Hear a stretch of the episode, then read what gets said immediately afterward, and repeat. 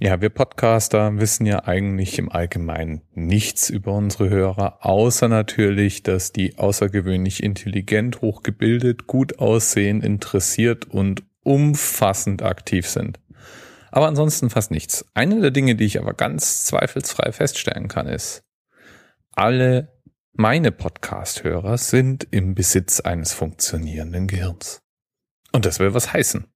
Nicht jedes Wesen auf diesem Planeten hat ein funktionierendes Gehirn.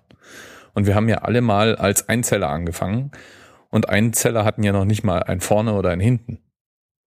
Und so genau hat auch tatsächlich die Bildung eines Gehirns irgendwann mal angefangen. Es war nämlich so, dass in der Evolution sich eine Richtung herausbildete. Lebewesen fingen an, eine Vorder- und eine Rückseite zu entwickeln. Eine Seite, in der sie Nahrung aufnehmen und eine Seite, in der sie Nahrung wieder ausschieden. Eine Seite, an der keine Fortbewegung stattfand und eine Seite, an der der Antrieb angebracht war. Sich zu bewegen war schon mal ziemlich cool, denn das erhöhte die Wahrscheinlichkeit, in Futter zu schwimmen gegenüber den einfach nur herumtreibenden Artgenossen enorm. Noch besser, wenn man auch tatsächlich eine Richtung vorgeben konnte, die wahrscheinlich Richtung Futter führte. Das war die Quelle der ersten Sinnesorgane, Wahrnehmungsorgane, die zum Beispiel Lichtreize wahrnehmen konnten oder bestimmte Geschmäcke und Gerüche wahrnehmen konnten. Da die Fortbewegung meistens an einem Ende des Lebewesens stattfand, machte es Sinn, dass die Wahrnehmung an dem anderen Ende des Lebewesens stattfand, um die Richtung auch etwas gezielter vorgeben zu können. Es fing also an, sich Zellen herauszubilden, die speziell der Wahrnehmung und Informationsübermittlung dienten und das von einem speziellen Ende des Lebewesens aus taten. Vorne eben oder oben, je nachdem, wie man es so nennen möchte. Über die Jahrtausende hinweg wurden das immer mehr und so bildete sich ein Nervenknoten, und das war die Geburtsstunde dessen, was wir heute als Gehirn kennen.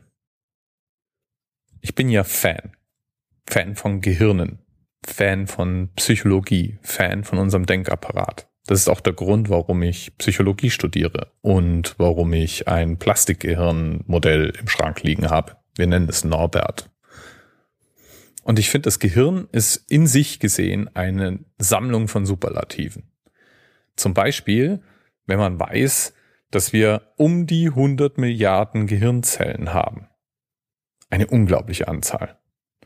Und diese 100 Milliarden Gehirnzellen, die würde man sie aneinander reihen und alle Nervenenden, die zwischen ihnen verlaufen, ebenso, würden eine Gesamtlänge von etwa 100 Kilometern Länge annehmen.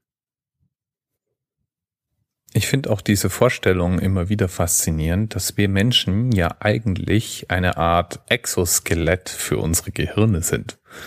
Das heißt, wir haben ein denkendes Organ im Kopf und damit dieses Organ seine Umgebung wahrnehmen kann und mit anderen Gehirnen interagieren, braucht es den kompletten Organismus mit all seinen Funktionen und Sinnesorganen. Creepy irgendwie, gell? Unser Gehirn an sich ist eine recht wässrige Angelegenheit. Es selbst besteht zu ungefähr 85 Prozent aus Wasser und ist damit wässriger als der Großteil unseres restlichen Körpers, der so im Mittel irgendwas um die 65 bis 67 Prozent Wasseranteil hat. Und der Wasserhaushalt innerhalb des Gehirns ist auch einigermaßen konstant. Täglich strömen ungefähr 1200 Liter Blut durch unser Gehirn und es werden fast 75 Liter reiner Sauerstoff im Gehirn angeliefert. Das Gehirn wiegt dabei ungefähr eineinhalb Kilogramm und der Teil, der uns am präsentesten ist, also unsere Fähigkeit, bewusst nachzudenken, zu planen, alles, was wir als höhere Funktionen des Gehirns wahrnehmen, ist tatsächlich ein minimaler Anteil der Gesamttätigkeit und Gesamtfähigkeiten des Gehirns. Das alles wird nämlich von den grauen Zellen der Hirnrinde, speziell der vorderen Hirnrinde übernommen und die ist ungefähr drei, vier Millimeter dick. Das ist auch das, was man sozusagen sieht, wenn man aufs Gehirn schaut, diese gesamten Runzeln in der Medizingeschichte sind ja schon so manche Dinge mit Gehirnen gemacht und probiert und auch versehentlich durchgeführt worden. Beispielsweise weiß man, dass man Gehirne in der Mitte durchtrennen kann. Es gibt einen verbindenden Nervenstrang zwischen der linken und der rechten Gehirnhälfte und der kann durchtrennt werden. Das hat man in der Tat öfters gemacht, um sehr, sehr schwere Fälle von Epilepsie in den Griff zu bekommen. Und dann erzeugt man praktisch zwei Gehirne. Es ist tatsächlich so, dass Menschen, die diese Operation hinter sich gebracht haben, zunächst mal ganz normal scheinen. Tatsächlich kann man aber durch Experimente nachweisen, dass die Fähigkeiten, die die linke Gehirnhälfte exklusiv ausführt oder die rechte Gehirnhälfte exklusiv ausführt, tatsächlich auch immer noch nur von der jeweiligen Hälfte durchgeführt wird. Man nennt diese Patienten Split-Brain-Patienten und die Forschung für diesen Bereich an sich ist schon völlig faszinierend. Der Grund, warum ich in Episode 12 über das Gehirn rede, ist aber ein anderer. Und zwar ist es normalerweise, wenn man sich die Anatomie des Gehirns anschaut, ja so, dass das Gehirn selbst im Hirnstamm in das Rückenmark mündet. Das heißt, ein durchgehender Nervenstrang, der dann die Wirbelsäule hinabläuft und an verschiedenen Stellen des Körpers paarweise in Nerven auszweigt. Das ist auch der Grund, warum wir die Kontrolle über unseren Körper verlieren, wenn irgendwo am Rückenmark die Leitung, nennen wir es mal so, durchtrennt wird. Es gibt aber zwölf besondere Nervenpaare, die auch vom Hirnstamm abzweigen und eben nicht in das Rückenmark münden. Und die sind die sogenannten Hirnnerven. Die Hirnnerven führen zu verschiedenen elementaren Teilen unseres Wahrnehmungs- und äh, Kontrollapparats. Beispielsweise gehören dazu die Nerven für die Ohren und die Nerven, die zu den Augen führen. Und der große Gesichtsnerv, bekannt als der Trigenimusnerv. Diese Hirnnerven sind benannt nach der Reihenfolge, in der man sie antrifft, also sie sind praktisch durchnummeriert und sind für jeweils unterschiedliche Bereiche unserer meistens Kopfanatomie zuständig. Die Hirnnerven sind wie folgt aufgeteilt. Der Einser zuständig fürs Riechen, der Zweier fürs Sehen.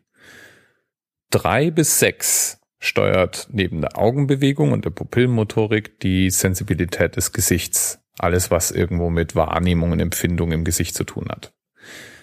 Nummer sieben zuständig für die Mimik. Acht Hören und Gleichgewicht. Neun Schlucken. Zehn Parasympathikus, Stirnritzenöffnung ohne den können wir nicht sprechen und auch viele Schluck- und Atemtätigkeiten nicht ausführen. Elf ist für die Kopfdrehung und die Schulterhebung zuständig und die zwölf für die Zungenbewegung. Diese zwölf Hirnnerven sind paarweise angelegt, also auf der linken und der rechten Seite abzweigend vom Gehirn. Und sie gehen eben direkt ins Gehirn. Deswegen sind Entzündungen dieser Nerven auch unglaublich schmerzhaft und problematisch.